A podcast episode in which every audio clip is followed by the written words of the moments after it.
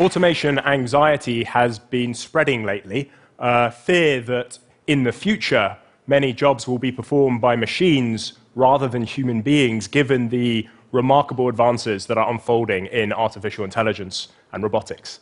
What's clear is that there will be significant change. What's less clear is what that change will look like. My research suggests that the future is both troubling and exciting. The threat of technological unemployment is real, and yet it's a good problem to have. And to explain how I came to that conclusion, I want to confront three myths that I think are currently obscuring our vision of this automated future.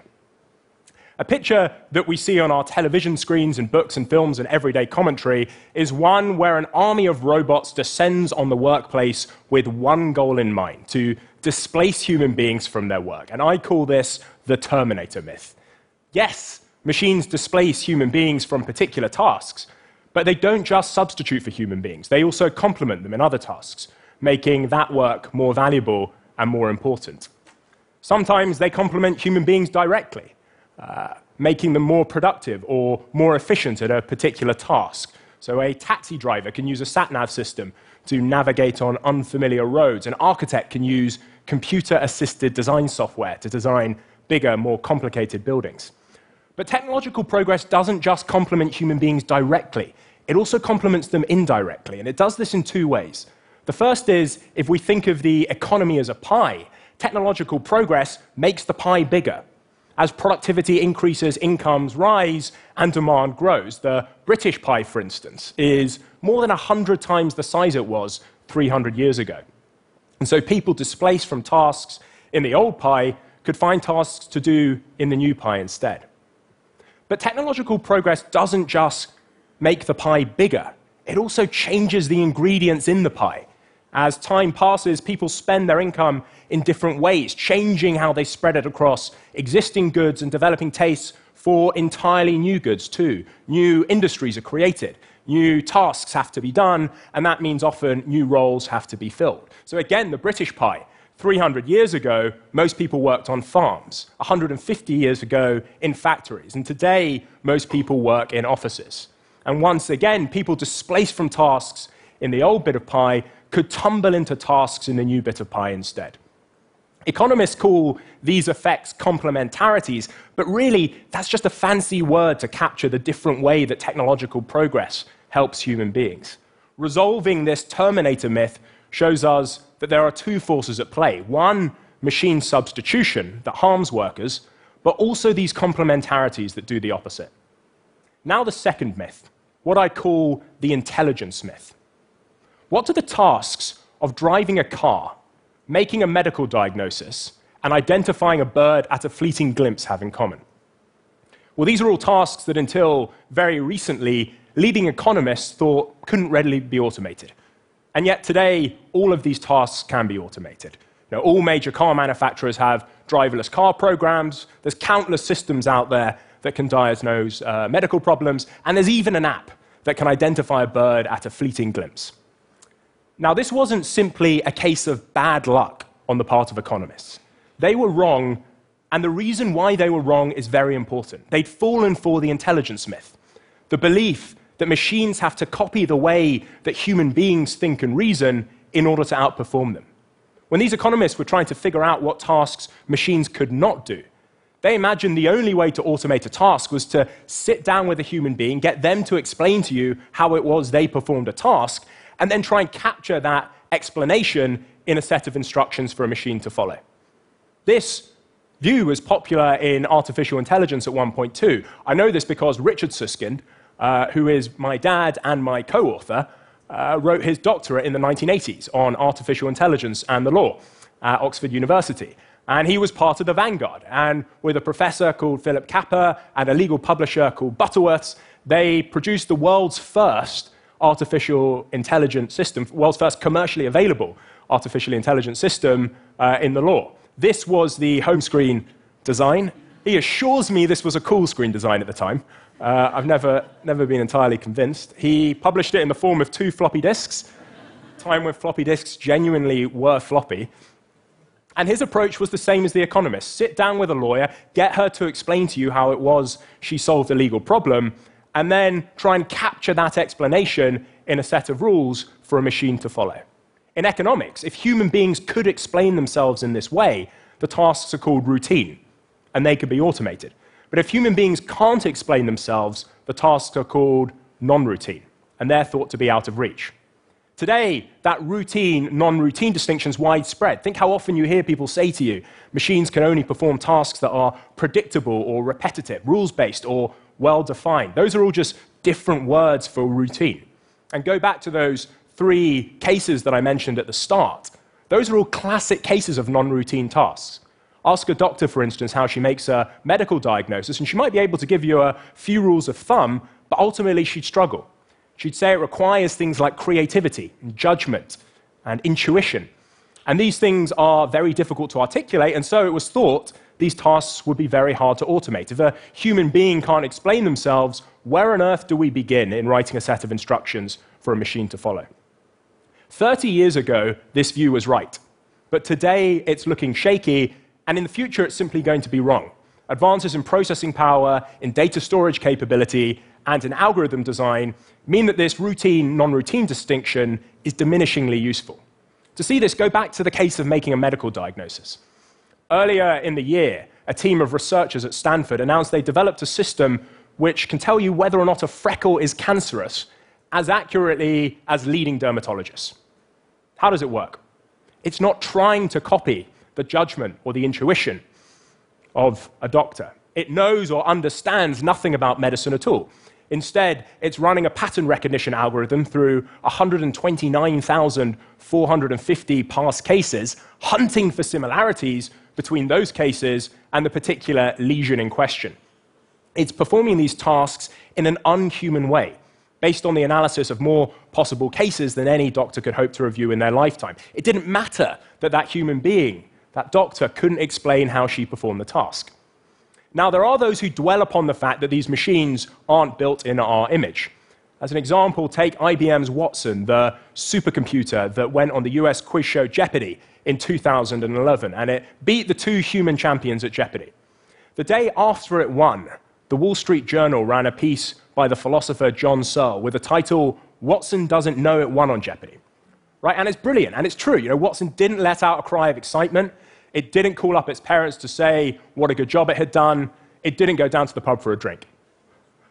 This system wasn't trying to copy the way that those human contestants played, but it didn't matter. It still outperformed them. Resolving the intelligence myth shows us that our limited understanding about human intelligence, about how we think and reason, is far less of a constraint on automation than it was in the past. What's more, as we've seen, when these machines perform tasks differently to human beings, there's no reason to think that what human beings are currently capable of doing represents any sort of summit in what these machines might be capable of doing in the future. Now, the third myth, what I call the superiority myth. It's often said that those who forget about the helpful side of technological progress, those complementarities from before, are committing something known as the lump of labor fallacy. Now, the problem is the lump of labor fallacy is itself a fallacy. And I call this the lump of labor fallacy fallacy, or LOLF for short.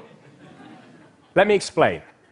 The lump of labor fallacy is a very old idea. It was a British economist, David Schloss, who gave it this name in 1892.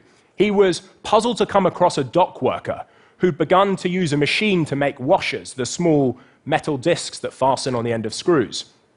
And this dock worker felt guilty for being more productive. Now, most of the time, we expect the opposite. The people feel guilty for being unproductive, you know, a little too much time on Facebook or Twitter at work. But this worker felt guilty for being more productive. And asked why, he said, I know I'm doing wrong. I'm taking away the work of another man. In his mind, there was some fixed lump of work to be divided up between him and his pals, so that if he used this machine to do more, there'd be less left for his pals to do. Schloss saw the mistake. The lump of work wasn't fixed. As this worker used the machine and became more productive, the price of washers would fall, demand for washers would rise, more washers would have to be made, and there'd be more work for his pals to do. The lump of work would get bigger. Schloss called this the lump of labor fallacy. And today you hear people talk about the lump of labor fallacy to think about the future of all types of work. There's no fixed lump of work out there to be divided up between people and machines. Yes, machines substitute for human beings, making the original lump of work smaller, but they also complement human beings, and the lump of work gets bigger and changes. But Lolf, here's the mistake. It's right to think that technological progress makes the lump of work to be done bigger. Some tasks become more valuable, new tasks have to be done. But it's wrong to think that necessarily human beings will be best placed to perform those tasks. And this is the superiority myth. Yes, the lump of work might get bigger and change, but as machines become more capable, it's likely that they'll take on the extra lump of work themselves. Technological progress, rather than complement human beings, complements machines instead. To see this, go back to the task of driving a car. Today, sat nav systems directly complement human beings. They make some human beings better drivers. But in the future, software is going to displace human beings from the driving seat, and these sat nav systems, rather than complement human beings, will simply make these driverless cars more efficient, helping the machines instead. Or go to those indirect complementarities that I mentioned as well. The economic pie may get larger, but as machines become more capable, it's possible that any new demand will fall on goods that machines, rather than human beings, are best placed to produce. The economic pie may change, but as machines become more capable, it's possible that they'll be best placed to do the new tasks that have to be done. In short, demand for tasks isn't demand for human labor. Human beings only stand to benefit if they retain the upper hand in all these complemented tasks. But as machines become more capable, that becomes less likely. So, what do these three myths tell us then? Well, resolving the Terminator myth shows us that the future of work depends upon this balance between two forces one, machine substitution that harms workers, but also those complementarities that do the opposite. And until now, this balance has fallen in favor of human beings. But resolving the intelligence myth shows us that that first force, machine substitution, is gathering strength. Machines, of course, can't do everything, but they can do far more, encroaching ever deeper into the realm of tasks performed by human beings. What's more, there's no reason to think that what human beings are currently capable of represents any sort of finishing line, that machines are going to draw to a polite stop once they're as capable as us. Now, none of this matters so long as those helpful winds of complementarity blow firmly enough. But resolving the superiority myth shows us that that process of task encroachment not only strengthens the force of machine substitution, but it wears down those helpful complementarities too. Bring these three myths together, and I think we can catch a glimpse of that troubling future. Machines continue to become more capable, encroaching ever deeper on tasks performed by human beings, strengthening the force of machine substitution, weakening the force of machine complementarity. And at some point, that balance falls in favor of machines rather than human beings. This is the path we're currently on. I say path deliberately because I don't think we're there yet, but it is hard to avoid the conclusion that this is our direction of travel. That's the troubling part. Let me say now why I think actually this is a good problem to have. For most of human history, one economic problem has dominated how to make the economic pie large enough for everyone to live on. Go back to the turn of the first century AD, and if you took the global economic pie and divided it up into equal slices for everyone in the world, everyone would get a few hundred dollars. Now, almost everyone lived on or around the poverty line. And if you rolled forward a thousand years, roughly the same is true. But in the last few hundred years, economic growth has taken off. Those economic pies have exploded in size. Global GDP per head, the value of those individual slices of the pie today, they're about $10,150. If economic growth continues at 2%, our children will be twice as rich as us. If it continues at a more measly 1%, our grandchildren will be twice as rich as us. By and large, we've solved that traditional economic problem. Now, technological unemployment, if it does happen, in a strange way, will be a symptom of that success. We'll have solved one problem, how to make the pie bigger, but replaced it with another, how to make sure that everyone gets a slice. As other economists have noted, solving this problem won't be easy. Today, for most people, their job is their seat at the economic dinner table. And in a world with less work or even without work, it won't be clear how they get their slice. There's a great deal of discussion, for instance, about various forms of universal basic income as one possible approach, and there's trials underway in the United States and in Finland and in Kenya. And this is the collective challenge that's right in front of us to figure out how this material prosperity generated by our economic system can be enjoyed by everyone in a world in which our traditional mechanism for slicing up the pie, the work that people do, withers away and perhaps disappears. Solving this problem is going to require us to think in very different ways. There's going to be a lot of disagreement about what ought to be done. But it's important to remember that this is a far better problem to have than the one that haunted our ancestors for centuries. How to make that pie big enough in the first place. Thank you very much.